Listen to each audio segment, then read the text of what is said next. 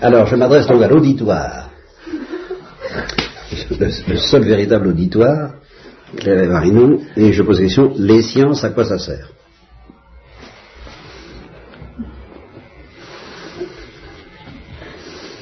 Voilà, les sciences, à quoi ça sert?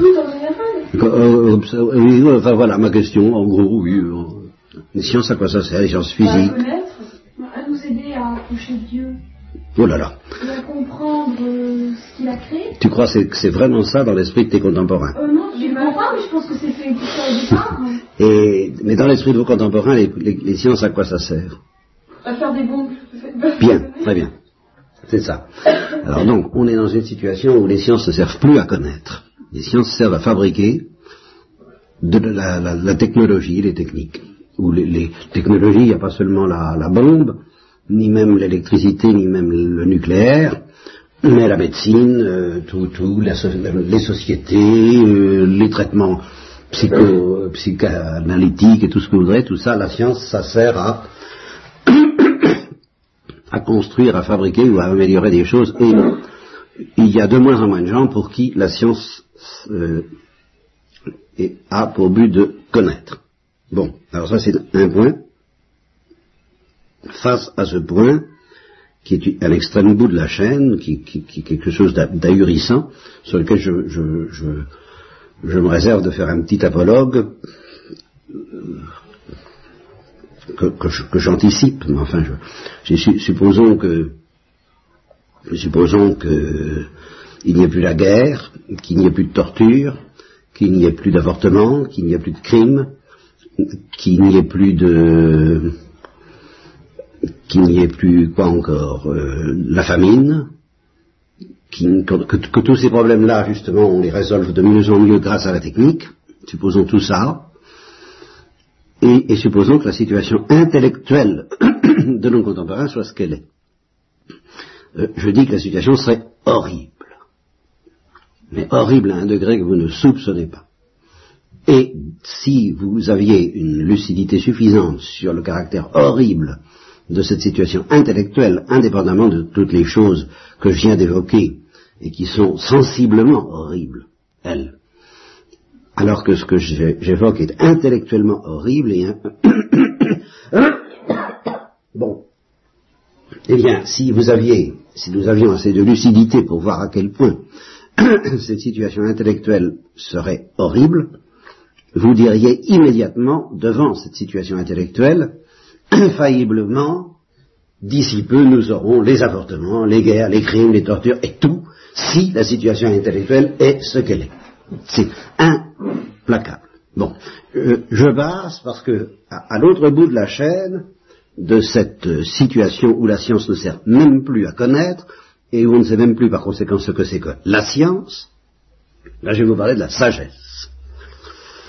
Et si je vous demandais quelle différence il y a entre la science et la sagesse, après, étant donné que ce que vient de me dire Marinon, c'est presque la définition de la sagesse, la- évidemment, ça devient difficile de dire quelle différence il y a entre la science et la sagesse. D'accord? Est-ce que tu pourrais dire quelque chose, toi, Claire, sur la différence entre la science et la sagesse? Bah, la sagesse, c'est plus le but de connaître que de fabriquer. Ah ben ça, c'est certain. Seulement, si je dis que ça, c'est une déviation de la science, que la science, c'est- connaître d'abord, et fabriquer ensuite, alors qu'est-ce que la sagesse? Par opposition à la Bah, La science. sagesse, c'est ce qui fait que la science reste dans, le, dans son but initial de C'est connaître. c'est une, c'est une, c'est une, c'est une réponse possible. Bon. Et quel rapport y a-t-il entre sagesse et philosophie maintenant?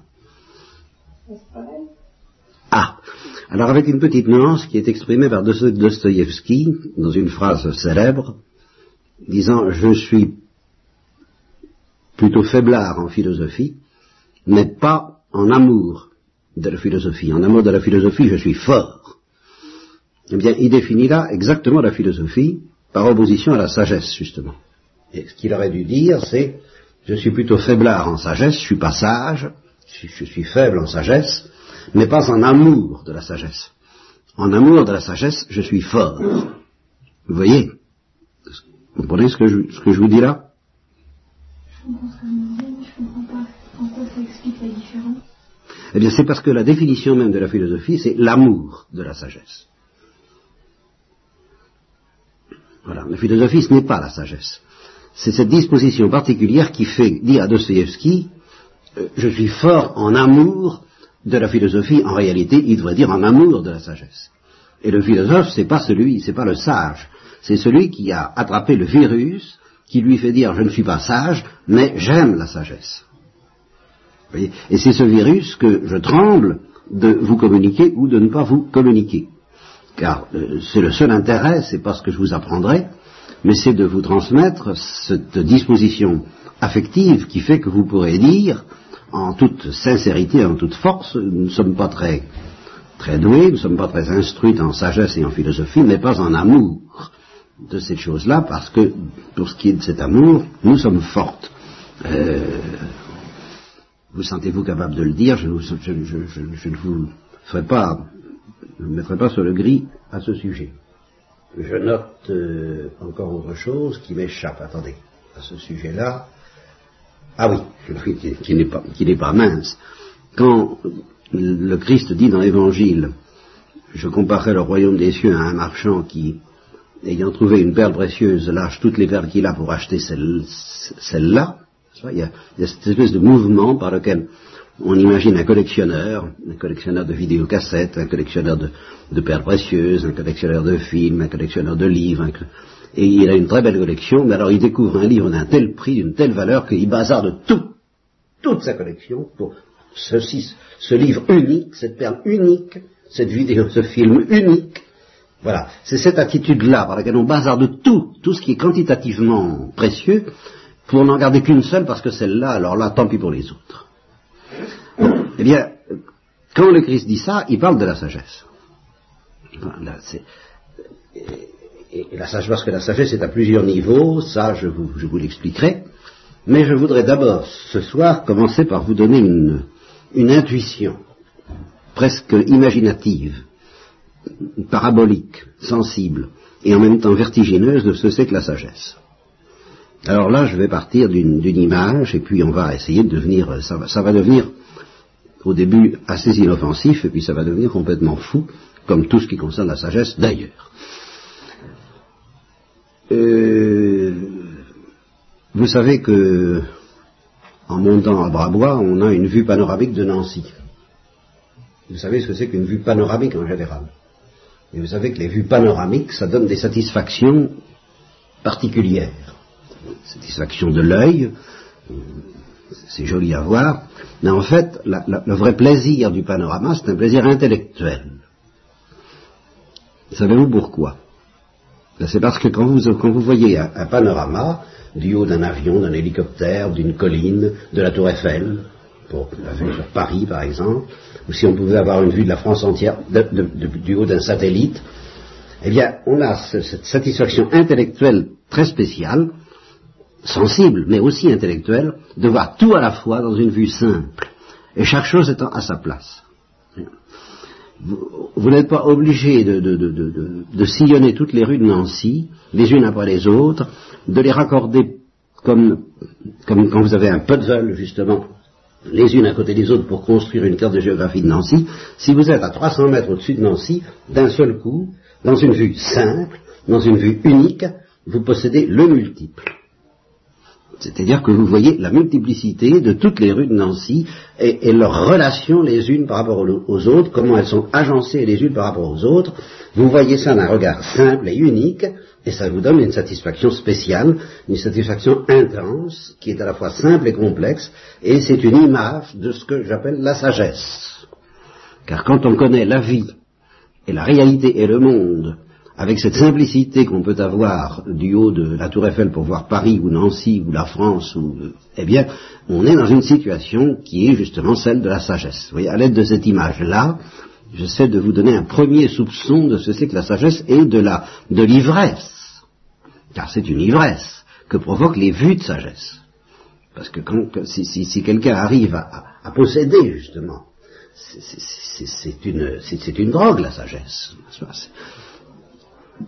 Voir tout à la fois, dans une vue simple, où tout se met en place, Et, ce qu'on voit est multiple, mais la manière dont on le voit est simple, alors là, ça donne, encore une fois, une satisfaction et, plus tard, je vous expliquerai le sens de, ce mot, une sorte de béatitude, en tout cas, qui, qui s'approche de ce qu'on appelle la contemplation. Bien. Mais je vais pousser cette image un peu plus loin. Parce que malgré tout, les, panoramas, ça a quand même un défaut. C'est que plus on, s'élève au-dessus de la ville ou du pays, plus on voit de choses à la fois, plus c'est simple, mais moins on voit les détails.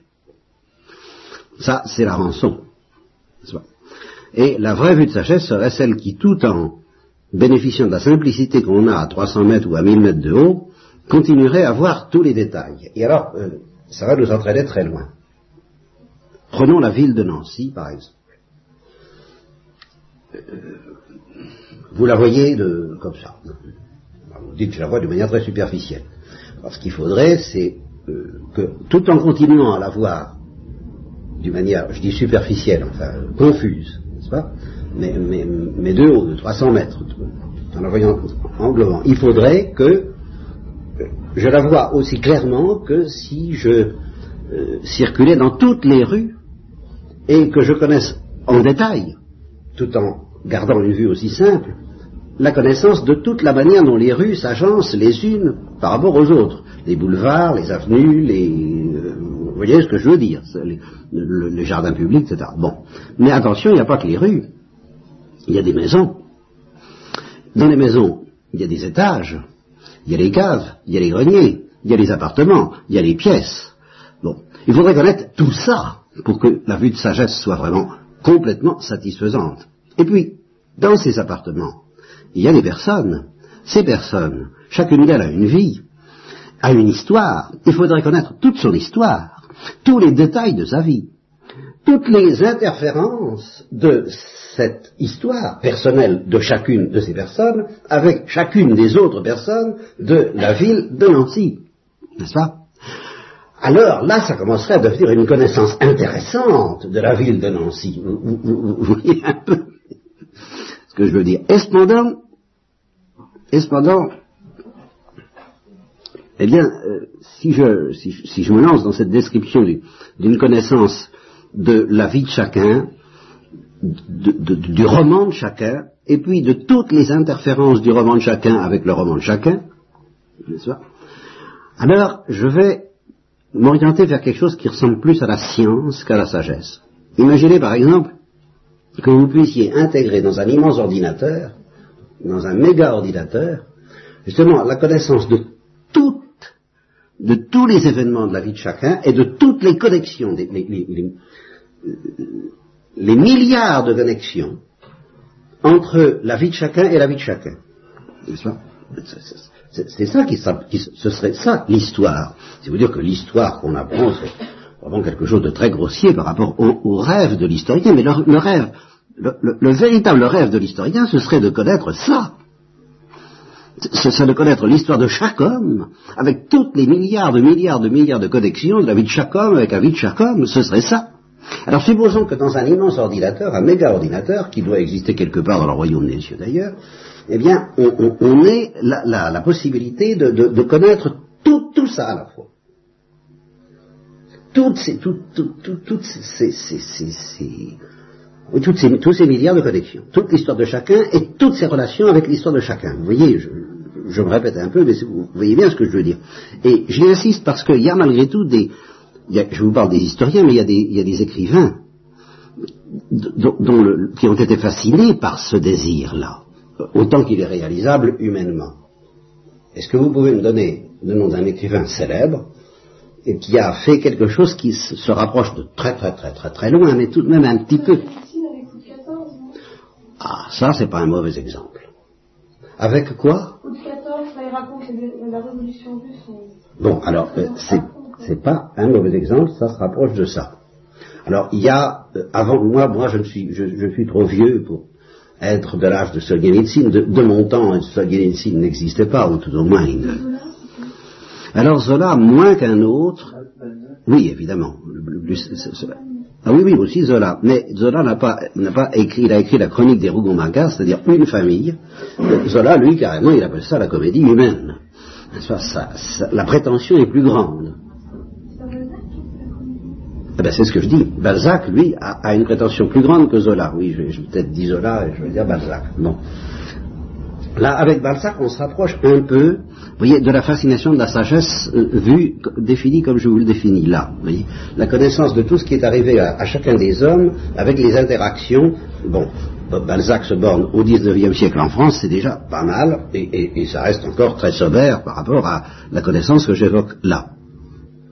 Il y a un autre écrivain, plus récent, qui, qui était très connu de mon temps et qui a complètement disparu de la pensée de nos contemporains, qui vous serez pas recalé au bac si vous l'ignorez, mais il a, il a eu une, une intention, une, une, une, ambition, une ambition de ce genre, et je reconnais que j'ai lu son, j'avais lu son livre avec justement cette fascination, cette excitation que provoquait l'idée d'un livre qui euh, prétendait un peu raconter toute la complexité du monde actuel euh, à travers différentes histoires qui s'enchevêtrent, qui s'entrecroisent les unes les autres. Il a été assez connu euh, entre deux guerres. Hein. Euh, nous, nous, ferons appel au fantôme Ben et à sa culture. tu n'as pas une idée qui c'est ce... Si, je cherche le nom. Je, je vois tu sais qui c'est? Une quinzaine de tomes. Oui, c'est ça. Et le titre de son ouvrage. Tu n'as pas une idée du titre de son ouvrage? Parce que c'était quand même un, un titre assez les hommes de bonne volonté. Oui, voilà. Jules Romain. Oui. Jules Romain, les hommes de bonne volonté. Alors, bon, bah, c'est quelque chose un petit peu comme ça. Bon. Eh bien, maintenant, supposons que quelqu'un y arrive, hein, euh, à l'aide d'un méga ordinateur ou de, ou de, ou de millions d'ordinateurs reliés eux-mêmes à un seul et unique ordinateur qui serait le méga méga, et qu'ainsi on aurait une vue panoramique, voilà, une vue panoramique permanente de la comédie humaine et de la tragédie humaine dans toutes ses ramifications, dans toutes ses interconnexions, de sorte que toutes les, causalités, les, influences, les rétroactions de, chacun sur chacun, tous les plans politiques, psychologiques, euh, seraient, seraient connus. Eh bien, il manquerait encore quelque chose, et alors là, pour vous le faire comprendre, euh, de vous faire vous donner une, une image, hein, parce que imaginez une sphère, comme celle-là, la, sphère que vous avez là. Bien. Eh bien, l'histoire que j'évoque ici et qui serait, euh, pour moi, ce serait tous les humains vivent sur la sphère, à la surface de la Terre. De sorte que toute cette histoire, je l'appellerais quand même une histoire à deux dimensions, avec, tout, avec toutes les toutes les ramifications possibles que, qu'un ordinateur peut déceler, c'est quand même une histoire à deux dimensions. Ce serait la connaissance que un, un énorme ordinateur pourrait avoir en recueillant tout ce qui se passe à la surface de cette sphère. Mais c'est toujours à deux dimensions. Et ça n'est pas la même connaissance que la connaissance que pourrait avoir quelqu'un qui, par un privilège extraordinaire, arriverait à sauter dans la troisième dimension, à se mettre au centre de la sphère. Et alors, avoir ainsi sur tout ce qui se passe une vue d'un autre ordre parce qu'elle sort de ce monde, mais pour mieux connaître ce monde. C'est que vous reconnaître ce monde dans une vue de sagesse, le défaut de, la vue que j'ai évoquée tout à l'heure, les hommes de bonne volonté, le méga ordinateur, c'est que c'est une vue rampante, et peut-être extrêmement complète, exhaustive, mais c'est comme une carte de géographie, ça n'est pas un panorama. Pour qu'il y ait panorama, il faut sortir, il faut accéder à une autre dimension que la dimension des phénomènes observables. Et il faut entrer dans le monde des explications profondes. Voilà. Et ça, c'est le mot-clé. Le monde des explications profondes. Et c'est ça la différence entre la science et la sagesse. C'est que la science, ce sont les explications. C'est connaître les choses et les expliquer par leurs causes les plus accessibles. Et la sagesse, c'est connaître les mêmes choses et les expliquer par des causes profondes qui appartiennent à une autre dimension que la dimension de la science. Et cette autre dimension, beaucoup plus profonde que la dimension de la science, Je la compare au centre de la sphère par rapport à toute la connaissance qu'on peut avoir en restant sur la sphère. Pour atteindre à cette connaissance plus profonde, il faut quitter la sphère et aller au centre. Et à ce moment-là, on a une connaissance de sagesse. Mais ce n'est qu'une image, hein. mais euh, vous voyez comment c'est fascinant parce que même, un truc comme le louche les uns et les autres, il y a un désir de ça. Et ce qui vous a plu et, excité dans le louche, quels que soient les défauts de la réalisation qui, moi, m'ont surtout frappé, mais ce qui vous a, j'ai bien compris pourquoi vous aimiez ça, c'est parce qu'il y a un certain désir de synthèse. Mais voyez que ce désir de synthèse, il est resté à deux dimensions. Le louche est absolument incapable, et, toutes les sciences sont incapables, de sortir du plan des événements pour atteindre euh, un autre plan où, par exemple, pour parler des choses de la vie humaine, eh bien, euh, si quelqu'un avait une connaissance suffisamment profonde, simple, de ce que veut dire le mot la nature humaine, alors il serait au centre de la sphère. Et il comprendrait tout ce qui se passe. Il comprendrait que tous les événements s'expliquent par le mystère simple, unique, de la nature humaine telle que Dieu le connaît.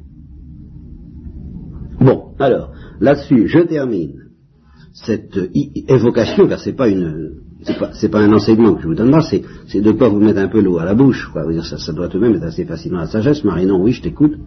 Je voudrais savoir si toutes les sciences unes les autres, si on ne les considérait pas seulement au point de vue de la biologie ou d'un autre ordre, alors, alors c'est exactement, c'est exactement l'office de la sagesse, c'est que sans la sagesse, les sciences ne peuvent pas s'aider les unes les autres.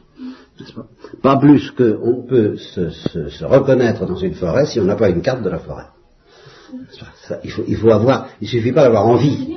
Voilà, il faut qu'il y ait une vue d'ensemble. Et il faut avoir une connaissance des principes unificateurs. Si on n'a pas une connaissance des principes qui sont communs à toutes les sciences, les sciences ne peuvent pas s'aider les unes les autres. Et c'est justement ce qui est arrivé avec euh, l'explosion cartésienne provoquée par Descartes, c'est que les sciences ne pouvaient plus s'aider les unes les autres parce qu'elles ont perdu le principe unificateur, dont nous reparlerons. Bien. Alors, euh, je vous dis alors très très vite, parce que j'y reviendrai, qu'il y a plusieurs étages dans la sagesse, plusieurs degrés de profondeur. Il y a la sagesse que théoriquement pourrait découvrir euh, l'homme à l'aide de la seule raison naturelle. Par exemple, ce que je vous ai dit sur le Créateur ou sur les, degrés de splendeur, de beauté et de profondeur dans la réalité. Il, est vain d'espérer que les sciences s'harmonisent, comme vient de l'évoquer Marinon, si on ne comprend pas que le vivant est quelque chose de plus complexe et de plus précieux que la matière inerte, que l'animal est un vivant plus précieux que le végétal, etc. Si on ne comprend pas ça, euh, c'est un temps pour que les sciences s'entendent les unes avec les autres. Il n'y a, aucun espoir. Il faut qu'il y ait déjà cette intuition de base qui va servir de sagesse, justement, pour que les sciences puissent se mettre en accord les unes avec les autres. Il faut savoir quelles sont les plus importantes, quelle est celle qui a le pas sur les autres, quelle est celle qui est au service des autres. Bon, euh, je passe. Au-dessus de cette sagesse purement naturelle, il y a la sagesse à laquelle peut accéder quelqu'un qui a la foi, et qui raisonne à l'aide de la lumière de la foi, et c'est ce qu'on appelle la sagesse théologique. La première, c'est la sagesse naturelle ou philosophique, si vous voulez bien que j'ai critiqué ce mot, ben on l'emploie quand même, sagesse philosophique, c'est-à-dire sagesse accessible à la seule raison théoriquement, pratiquement c'est pas vrai, mais théoriquement. Sagesse théologique, c'est la sagesse, c'est la vue du monde que peut avoir euh, celui qui se sert de la foi pour comprendre le monde, et non pas pour aller à la messe. Ce qui ne veut pas dire qu'il faut pas aller à la messe, mais ce qui veut dire qu'il y a beaucoup plus à faire et mieux, et mieux que de simplement aller à la messe, à l'aide de la foi. Il y a une sagesse encore plus profonde qui est celle de ceux qui entrent dans le mystère de l'amour, puisque l'eau vive et la pierre précieuse que le Christ nous offre, c'est une, c'est une perle d'amour.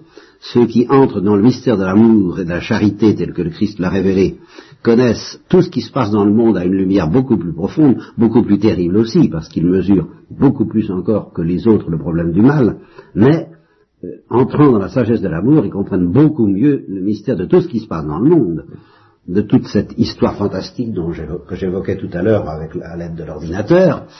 Alors cela entre dans une sagesse encore plus profonde que la sagesse théologique et qu'on appelle la sagesse mystique.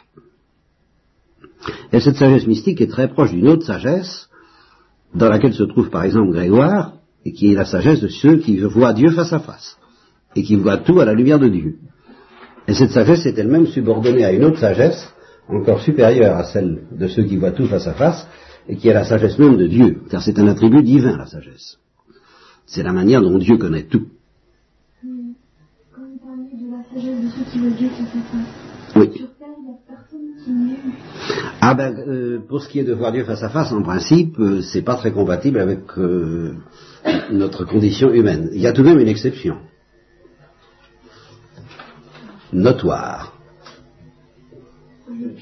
Oui, exactement. Dans la tradition chrétienne authentique, du moins, qui n'est pas celle que, hélas, on vous enseignera partout. Ça, vous pourriez faire un test, mais je vous le conseille pas parce que ce serait décevant et troublant. Euh, le Christ avait la vision face à face tout au long de sa vie terrestre. Je ne vous conseille pas d'interroger trop de prêtres là-dessus en ce moment. Euh, bon, donc la sagesse suprême, c'est évidemment la sagesse divine, la manière dont Dieu voit les choses, la sagesse à laquelle participent ceux qui voient Dieu face à face, à laquelle participent euh, dans l'obscurité de la foi ceux qui sont des saints, à laquelle participent déjà dans l'obscurité de la foi ceux qui, sans être des saints, ont la foi, c'est tout de même de, de s'approcher de Dieu, les théologiens, et, et- et- et vous. Et puis, bah, la sagesse de ceux qui, avec ou sans la foi, essaient de comprendre des choses accessibles à la raison. Il y a encore une autre sagesse, et qui joue un rôle extraordinairement important dans, dans les bêtises que font les hommes aujourd'hui, euh, qui rapportent des milliards. Les, les- les lambeaux de cette sagesse, car c'est une sagesse perdue, je vous le dis tout de suite, les lambeaux de cette sagesse rapportent des milliards, quand, euh, euh, à tort ou à raison, en en sens que ce sont, sont des lambeaux ou ce sont des, ce sont des, des, des, des, des- des- ah, tours de passe-passe, des, des, pseudos. Mais cette sagesse a existé. Vous voyez pas ce que je veux dire. La magie. Ben oui, mais la magie, ça c'est justement un effort pour rattraper les, les, les, lambeaux de cette sagesse dont je parle. Ben Exactement, la sagesse du paradis terrestre.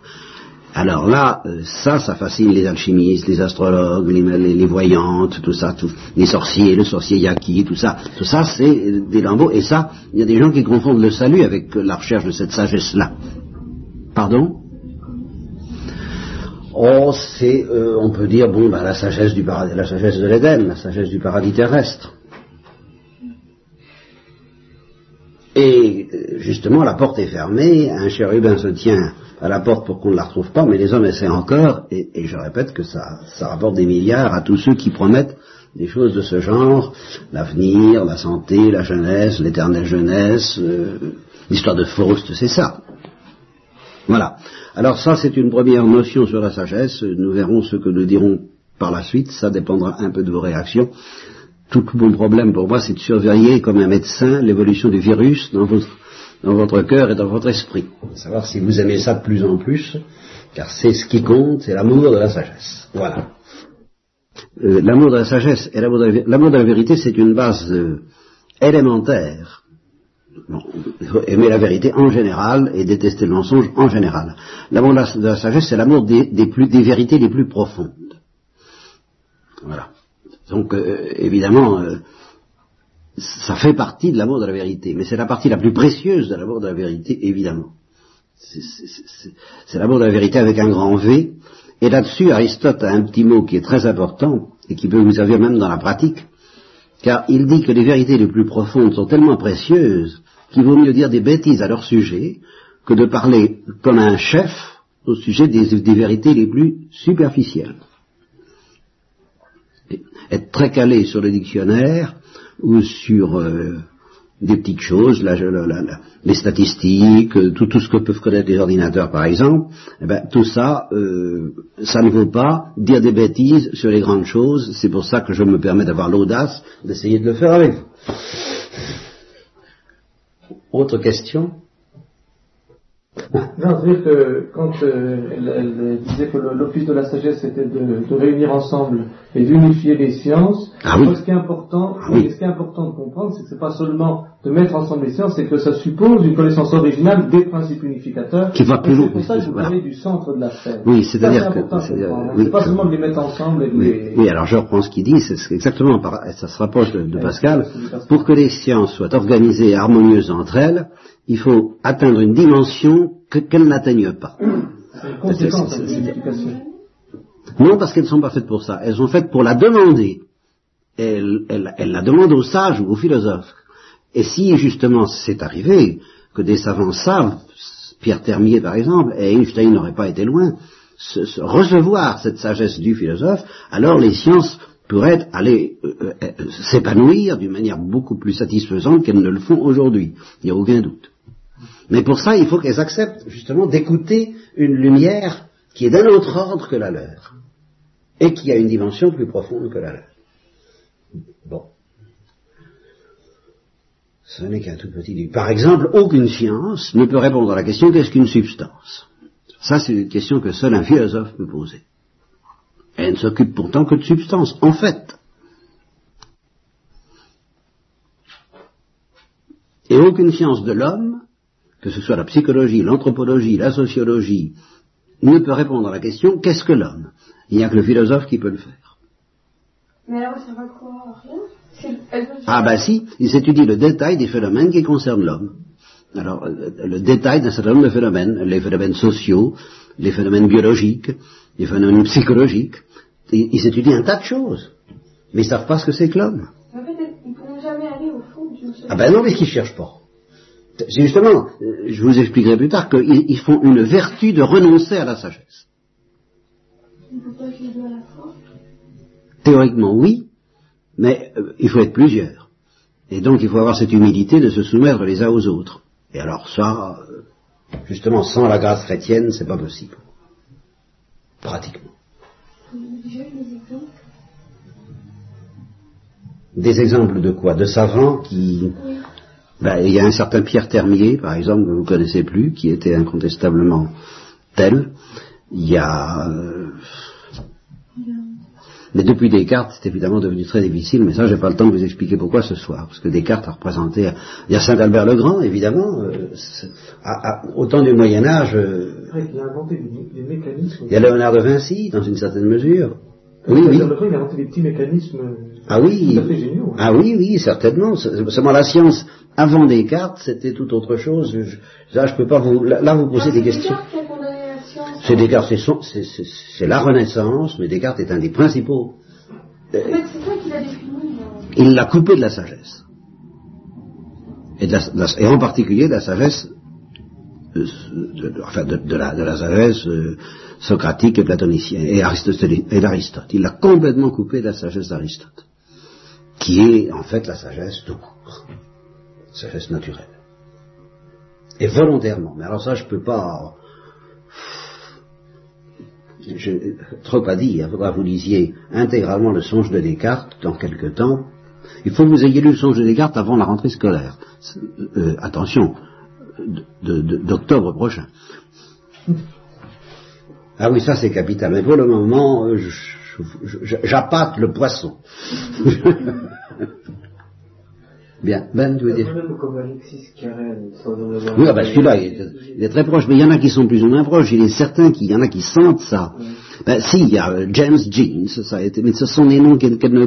Tu comprends James Jeans, c'était un savant qui avait cette, euh, euh, ce sens du réel euh, et, et- et de l'interrogation que, que la science pose euh, au réel. Et, et- et même un type comme Oppenheimer, mais alors sur l'air du désespoir, parce que Oppenheimer... Qu'est-ce qui vous fait rigoler là. Oppenheimer, c'est tout de même l'inventeur de la bombe atomique. Ah Ah bah oui. Alors là, tout de même. Ah, Celui-là, vous devriez le connaître, alors, par contre. Oppenheimer. O-2-P. E-N-H-E-I-M-E-R. Oppenheimer. C'est un des grands inventeurs de la bombe atomique. Et alors, Oppenheimer disait ceci, qui va vous montrer justement le drame. Il disait, je suis arrivé dans le domaine de la science atomique à un niveau d'intelligibilité qui me, qui, me, qui me fascine, qui me passionne, mais cette intelligibilité, cette lumière, cette sagesse, cette vue, cette, vue des choses sur l'atome auquel je parviens, et qui est fascinante, je ne peux plus la communiquer non seulement à ma concierge, mais aux savants des autres disciplines. Il faut une telle spécialisation, je ne peux plus. vous voyez le drame. Hein?